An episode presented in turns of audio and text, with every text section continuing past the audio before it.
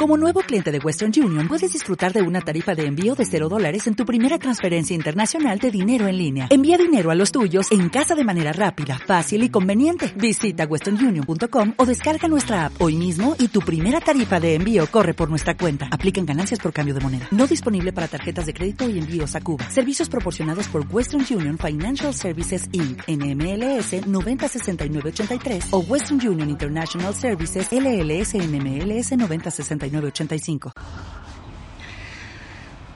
Hola a todos, eh, este es un nuevo podcast desde la comuna de Puerto Varas.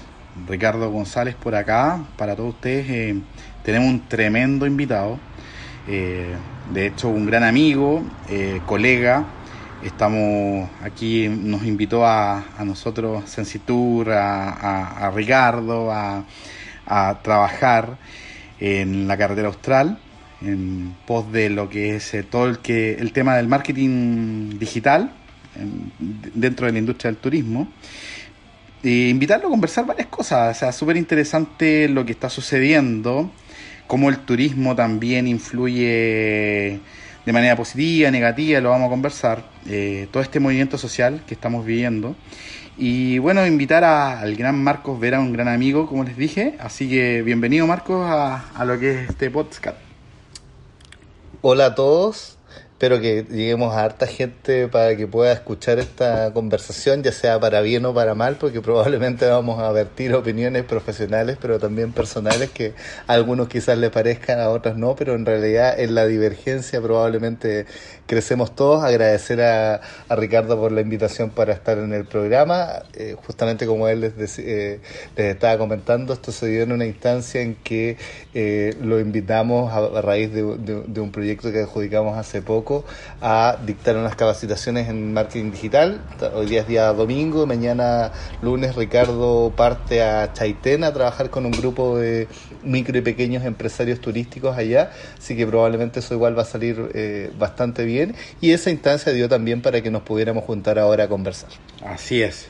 Bueno, comentarle un poco que eh, Marcos eh, es director de Alfa Consulting, eh, también tiene un, cargo directivo y es cofundador de lo que es Emprendetube, para que lo busquen ustedes en, Google, tiene su canal en YouTube, que es bastante interesante porque también va muy en línea lo que trabajamos nosotros eh, en, este podcast, que es con el emprendimiento, la innovación, el turismo, y, cómo ustedes pueden ir eh, conociendo estrategias eh, desde la formalización hasta la adjudicación de proyectos. Entonces, él es una persona que tiene alto conocimiento en, todo lo que estos temas. Y por eso mismo, Marcos, quería preguntarte, bueno, eh, tu trayectoria, cuéntanos un poquito de, cómo nace Alfa Consulting, de cómo nace Emprende Tú, eh, que la verdad que yo lo encuentro muy interesante, es algo que es muy didáctico, es algo visual, cómo se ocupa últimamente, todos los millennials, muy visual, y la verdad que encuentro que, lo que es eso, eh, lo que han hecho ustedes es tremendo, así que cuéntanos un poquito de esto, pues Marco. Bueno, eh, partir primero eh, señalando que yo tengo 36 años actualmente, soy separado, tengo dos hijos chiquititos, eh, vivo acá en, Puerto Varas hace unos años igual, eh, soy chilote originalmente y por, la, por lo mismo me tocó salir a estudiar, o sea, es decir, en Chiloé no hay universidad, entonces, de hecho, la primera carrera que, estudié partí acá en Puerto Varas, después, después estudié en Temuco, finalmente estudié turismo somos colegas, como, como bien decía Ricardo. Eh, de ahí he hecho algunas especializaciones en temas principalmente de, innovación, incluyendo una maestría. Y eh, yo emprendí cuando tenía 24 años, si no me equivoco, con una empresa que se llama, porque todavía existe y funciona bastante bien todavía, se llama Sonusland, que es una empresa que hace tecnología aplicada al, turismo, la pueden buscar en www.sonusland.com y igualmente googlearla porque en realidad igual hemos hecho hartas cosas, eh, tanto en Chile como, como en el extranjero. A raíz de esa, de, esa empresa nosotros tuvimos... Eh, tuvimos una seguidilla adjudicación de fondos concursables Cercotec, Corfo, algunos concursos como el Desafío Intel, la Red Innova, concursos bastante grandes. Y en su momento prácticamente lo ganamos todo lo que se podía ganar postulando a financiamiento y concursos, principalmente porque una necesitábamos plata y la otra porque ayudaba mucho en la visualización de la, de la empresa, de eso te genera mucha prensa. Eh, eso también decantó en una pregunta que era habitual, y esto conecto con esto por el tema de la creación de Alpha Consulting. Eh, siempre nos preguntaban, oye, ustedes se ganaron este fondo, este otro, le fue bien en esto, en el fondo en términos de... Y mucha gente nos preguntaba, oye, eh, chuta, yo he postulado hartas veces y siempre me ha ido mal entonces siempre estuvo como esa idea con, el tema de la postulación a fondos principalmente y también la gestión de la empresa, porque eso fue una empresa que creció muy rápido en términos también de la, de la gestión. Entonces a mí siempre me llamó la atención la idea de si eso era algo que era inherente a Sonusland como empresa o eventualmente podía ser algo que se sistematizara a nivel de entregárselo a otros emprendedores y empresas. Entonces siempre tuve como la inquietud de ir por ahí y eso derivó finalmente en una consultora que hoy día es Alfa Consulting, que se dedica a todo lo que es gestión empresarial, formación para emprendedores, apalancamiento de fondos públicos, entre otras cosas. Qué, bueno y interesante eso. Bueno, comentarte, que Marcos, que nos escuchan mucho eh, estudiantes de la carrera de turismo, tanto Valparaíso, Santiago principalmente, también Concepción. Eh, ¿cómo, ¿Cómo tú, eh, o cuál es tu consejo? Porque tú Tú estudiaste en, Temuco y desarrollaste primero lo que fue Sonusland, que también tuvo una, una, una como una continuidad en, en Alpha Consulting. ¿Cómo, tú ves eh, para un estudiante eh, el desarrollo desde, desde, desde la cuna, desde, desde, desde la universidad? ¿Qué, qué, qué consejo tú les pudieras dar a ellos? Eh, muchas veces gente que que no tienen la oportunidad y que sí a lo mejor eh, necesita salir adelante. ¿Qué consejo? La resiliencia, no sé, por darte un ejemplo. ¿Qué, tú le puedes recomendar a ellos? Es que hay varias cosas, o sea, en términos del, del, emprendimiento en general, hay como varias corrientes respecto de lo que se recomienda, de cómo, de cómo lo óptimo. Yo siempre en mi carrera profesional en términos de la, de la gestión empresarial y del emprendimiento, siempre he tratado de buscar, eh, si bien no hay recetas, siempre la actividad emprendedora va a ser asociada a una actividad de alto riesgo y te tiene que gustar un poco el, el, riesgo y después está el emprendimiento por necesidad, que un poco señalabas tú, también está el emprendimiento por oportunidad. Y, uno llega, en el fondo, revisando mucha bibliografía y también y casos, de que hay una, hay una línea que tira más por el que tú eh, emprendas una vez que tú has tenido cierta experiencia, idealmente que hayas tenido experiencia, eh, ojalá en grandes empresas, cosa que puedas sistematizar eso y llevar eso a un emprendimiento que tú desarrolles después desde, desde abajo, pero en el fondo con una idea de que eh, va a tener un, de, va a ser una gestión de primer nivel y va a poder crecer. Y la otra corriente está en la que dice, que es la que me gusta a mí, eh, que emprendas lo antes posible, o sea, en términos de que casi que esto es un aprender un poco sobre la marcha, o sea, si bien soy muy práctico en términos de que hay que hacer un emprendimiento bien planificado. De hecho, aprovecho de, de linkear con el tema de Emprendetube, que es otro negocio que tenemos hoy día en conjunto con mi socio Cristian Espinosa de, Temuco, y que eh, es un canal que bien mencionaba Ricardo, que tiene videos de, de emprendimiento, innovación, y nosotros tenemos un video que se llama Cómo Emprender. Y yo ahí vierto justamente esto que tú mismo me estás te estás preguntando ahora. O sea, en el fondo el, el video de cómo emprender es un, es un video donde eh, salgo yo explicando básicamente eh, lo que dice la teoría hoy día respecto de cómo sería la forma más óptima de emprender en términos de elegir bien en qué vas a emprender, ser realista respecto de tus capacidades. Has tenido hasta el Pancho Saber ahí en, dentro de, también, de, los hitos eh, de emprendedor. Exacto. Entonces, en ese, en ese video yo vuelvo un poco a esta misma, esta misma pregunta en términos de... Eh, y salen varios consejos. O sea, lo primero, yo la verdad que si bien eh, es muy interesante el tema de adquirir experiencia en, empresas, pero si ustedes están en la universidad y tienen las ganas como de emprender ahora ya, eh, si bien planifiquen, pero de hecho ayer lo escuchaba no sé qué, pero es algo que sale siempre, el tema de que hacerlo perfecto de repente es enemigo de de repente salir De a tiempo bueno. y de lo, de- y de lo bueno. sí, De- o sea, sí. siempre va a haber cosas que son mejorables, pero mejor sale, mejor sale, Sí, inténtalo, porque si emprendes temprano, tienes que considerar siempre que lo más probable que, que puede ocurrir cuando tú emprendes es que te va a ir mal. Esto no es para desanimarlo, ¿ah? para nada, Eh, pero es muy probable. Pero no, no es, no es el temor a equivocarse. No, Eh, lo, eh, lo que eh, pasa es que tú tienes que pensar que tienes que creer no en un emprendimiento en sí, no, no en este primer negocio que tú vas a hacer, sino que tienes que pensar que si realmente quieres, quieres hacer tu vida como emprendedor, y si quieres hacer tu vida como emprendedor, eso se, se transforma justamente en un estilo de vida, y ese Correcto. estilo de vida... eh, se da bien en la, en la medida que tú emprendes, fracasas, aprendes, después desarrollas un emprendimiento mejor que el anterior, puede que fracases de nuevo, o quizás no, o quizás que le, le y te vaya bien a la, a, a la primera. El tema es que en algún minuto, en este ensayo de equivocarte y hacer de nuevo, aprendiendo de lo anterior, vas a ser cada vez mejor emprendedor y eso a la larga va a decantar en que en algún momento vas a tener una empresa que va a ser interesante, de la cual vas a poder vivir a nivel a nivel económico, que lo- al final es lo que uno quiere, para poder ser feliz en lo que tú en lo que tú haces y en algo que tú mismo construiste.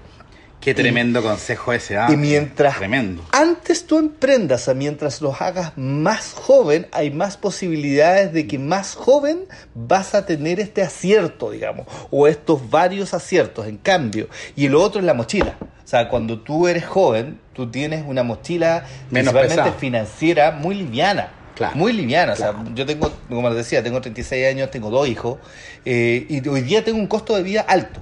¿Ya? Tengo un costo de vida alto. Entonces, si yo me remonto al año- a los años que yo emprendí con Sonusland, Sonusland era un teléfono en mi departamento y yo pituteaba haciendo cualquier otra cosa para parar la olla porque no gener- el negocio no, no generaba. Tenía un socio por el otro lado que estaba cercano a los 40 y que podía dedicarle muy poquito al negocio por lo mismo, porque ya tenía hijos y todo, y, en- y pudimos probablemente sacar adelante ese, ese negocio. eh, entre muchas cosas, porque el que yo tenía tiempo eh, y también yo estaba dispuesto a asumir mucho riesgo porque no tenía mucho que perder, no tenía Exacto. nada.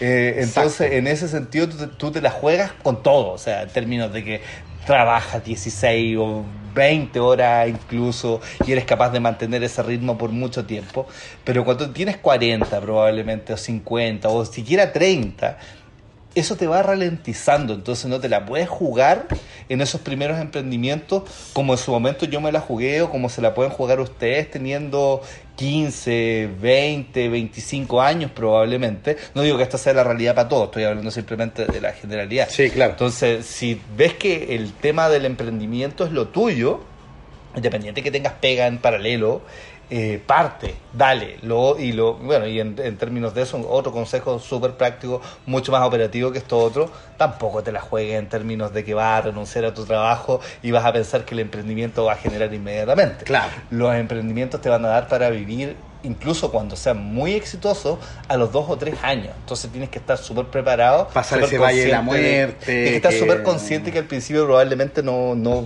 no vas a ganar ni siquiera para vivir. No renuncies a tu empleo eh, actual, hazlo en paralelo probablemente.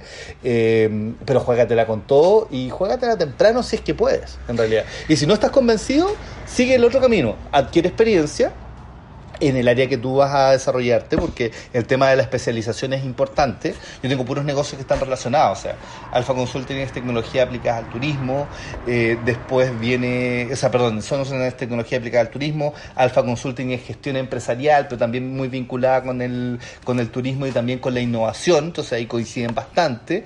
Y eh, es un canal de difusión, principalmente, no solamente de la experiencia mía, sino que la experiencia de mi socio Cristian, pero también, como bien decía Ricardo, hemos tenido un montón de gente ahí contando historias tremendas en las que las de nosotros quedan mínimas o sea, y espectaculares. Qué interesante. Sí, Es, es- es una conversación que, que- que es muy...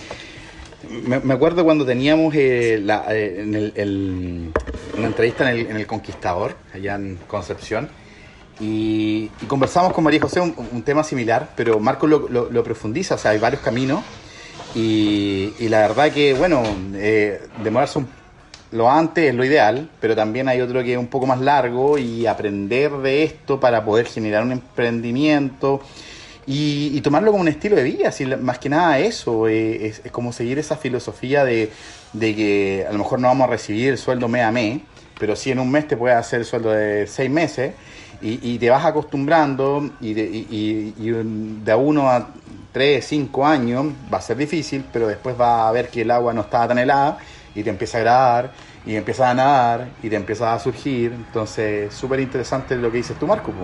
12 años después podemos estar hoy día comiendo en un pub tranquilamente ¿no? y poder pagar la cuenta. Así que sí, sí resulta. a crédito, a crédito. A crédito, pues no, no, estamos todos con deditos.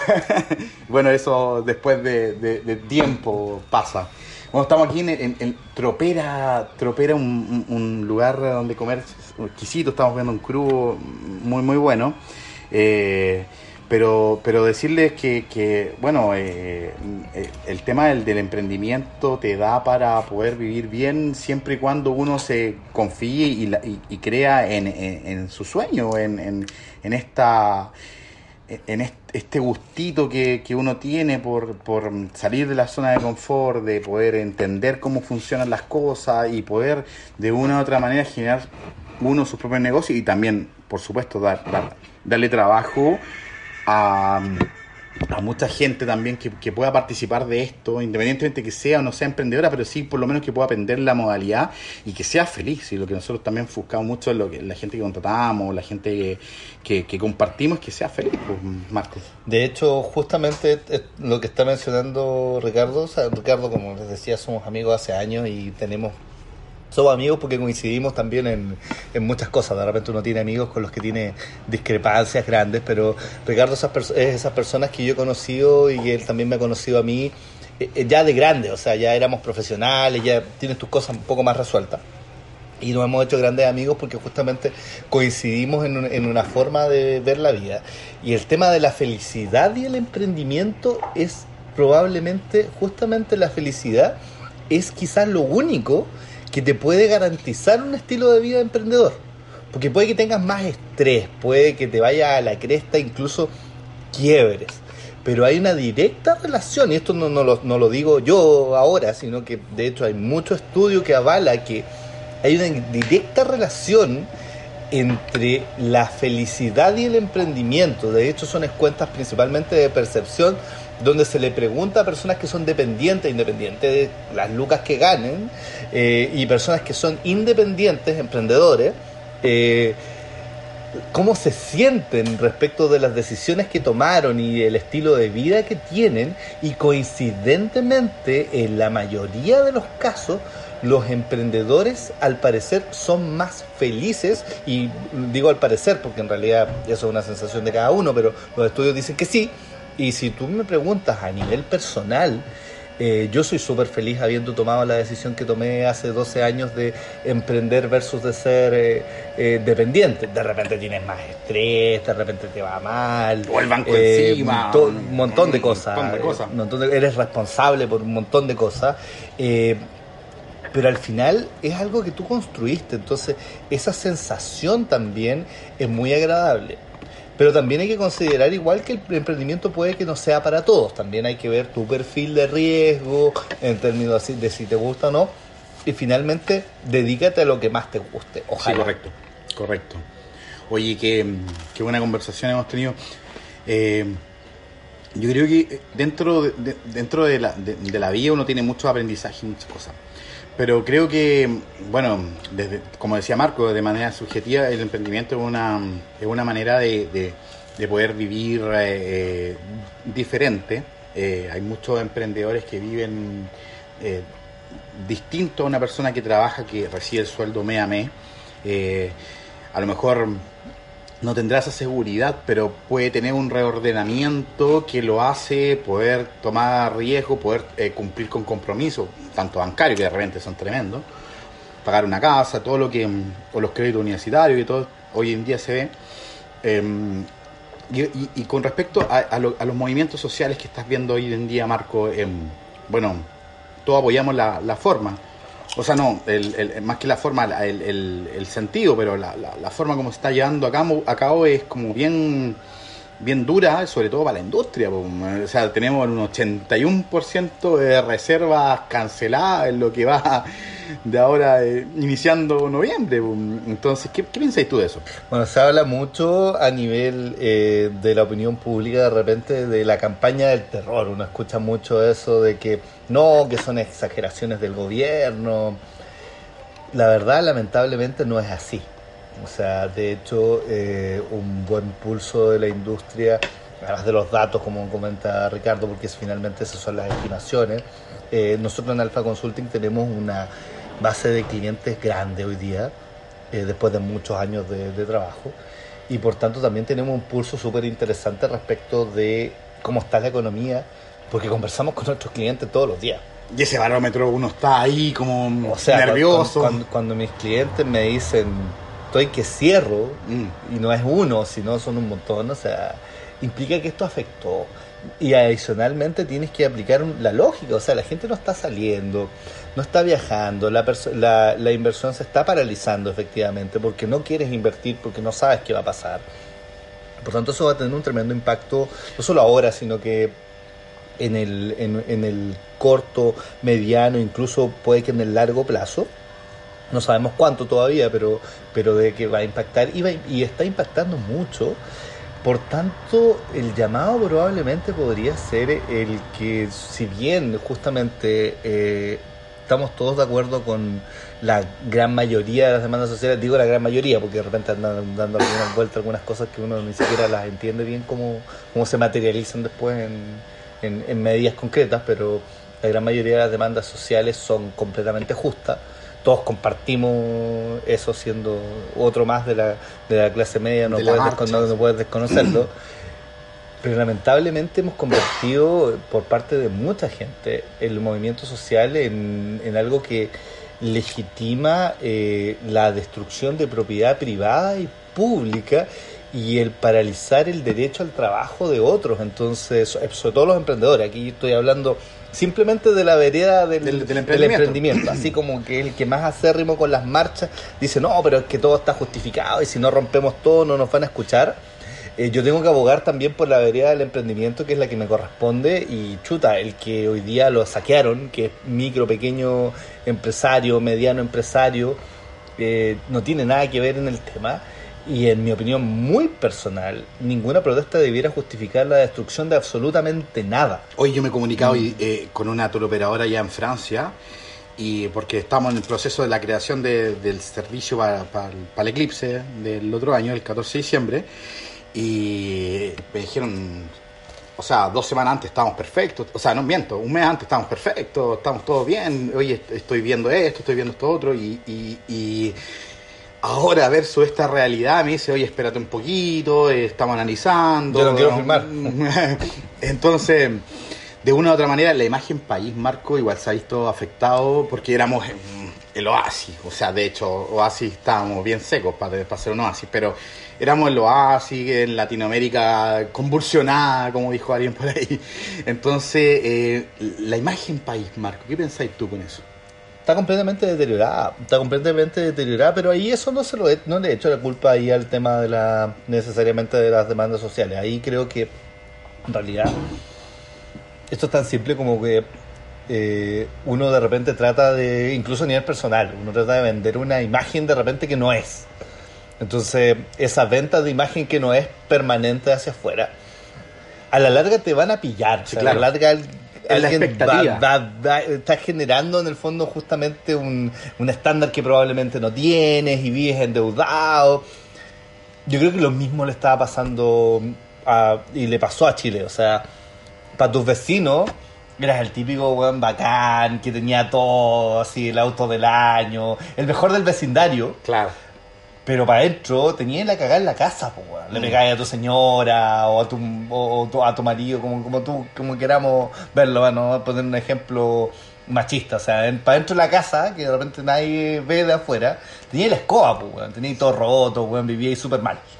Y yo creo que es eso, o sea, Chile vendía como esta super seguridad económica, y que estamos todos bien, y el per cápita del, del PIB era súper bonito para todos Pero lados. la distribución era nefasta, perversa, o sea, por decirlo de una u otra manera. Y no solo la distribución, sino que pasa que aquí hay un montón de cosas que molestan y que molestan no solamente el tema de la distribución, sino que el tema del pitutaje a nivel de los cargos públicos, que las licitaciones públicas estén arregladas, eh, que el- la- una buena parte de los servidores públicos no esté a la altura en términos de que Del nuestro aparato público exactamente de- del servicio, sino que el, especialmente, por ejemplo, los municipios, y aquí me hago cargo, Ricardo no, no me ha dicho nada respecto de eso, me hago cargo de, pero que muchos municipios hoy día estén tomados por operadores políticos. Sí, eh, y que sea para pagar favores de campaña. Te apoyo, eso Marco, es sí, eso. indignante y cuando tú le das y le das, esto es como si tú le hacías bullying a alguien todos los días en el colegio,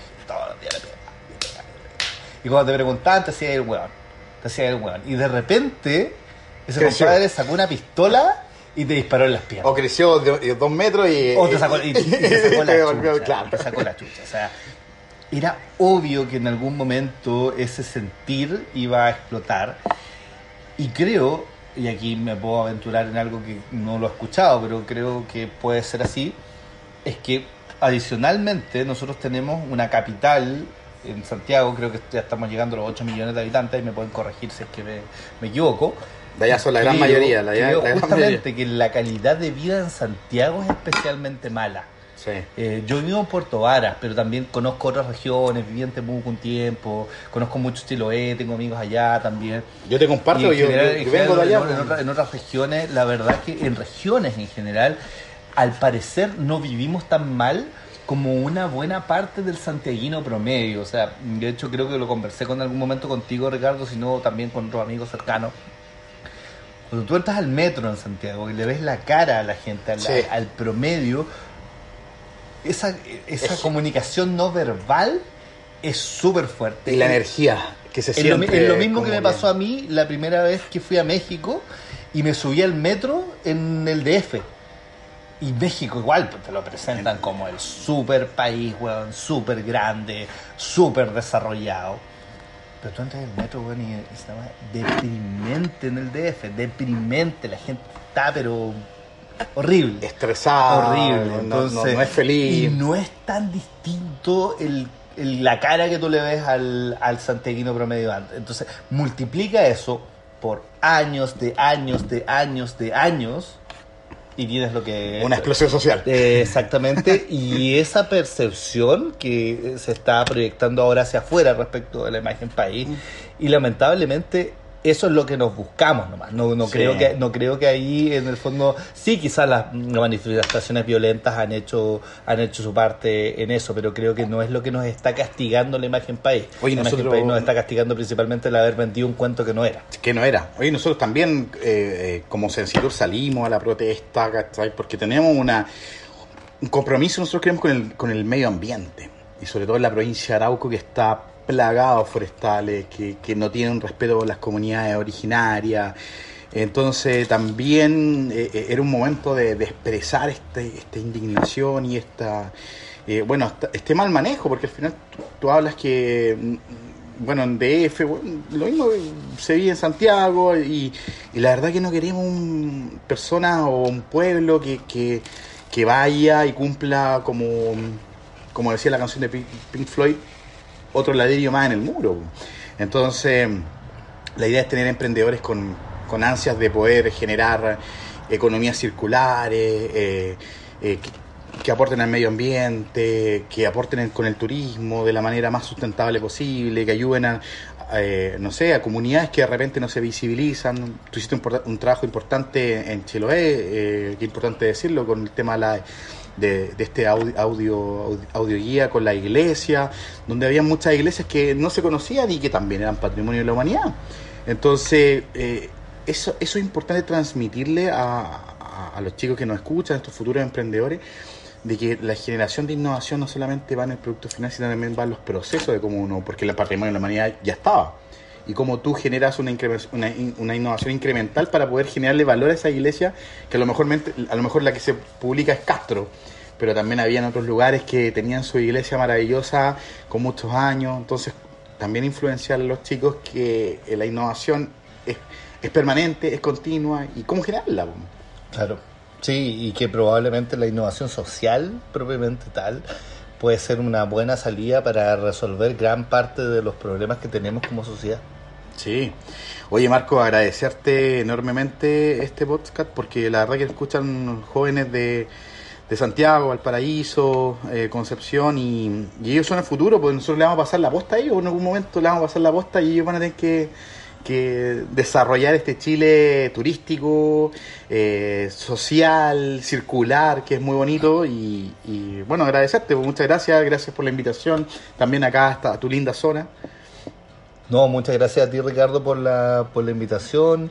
Eh, chicos, especialmente los estudiantes de turismo, escogieron una linda profesión. Es muy bonita nuestra, ¿eh? nuestra actividad. Hay que tenerle mucho, mucho cariño. Chile es un país de tremenda oportunidades. Lo que está pasando ahora va a pasar. Eh, incluso la crisis actual está generando muchas oportunidades también. Por tanto, hay que tener una actitud principalmente positiva hacia, hacia esto. Siempre hay que darle, hay que ver la parte, la parte buena de esto, así que eh, emprendan, desarrollen desarrollense profesionalmente, vincúlense con otros, innoven y hagan cosas. Oye, y a todo esto, eh, sigan lo que ha hecho Marco, a ¿ah? eh, los comentarios, todo esto, Emprende tú, Sonusland, Alpha Consulting, hay muchas cosas que ustedes se manejan mejor que nosotros, que el Google.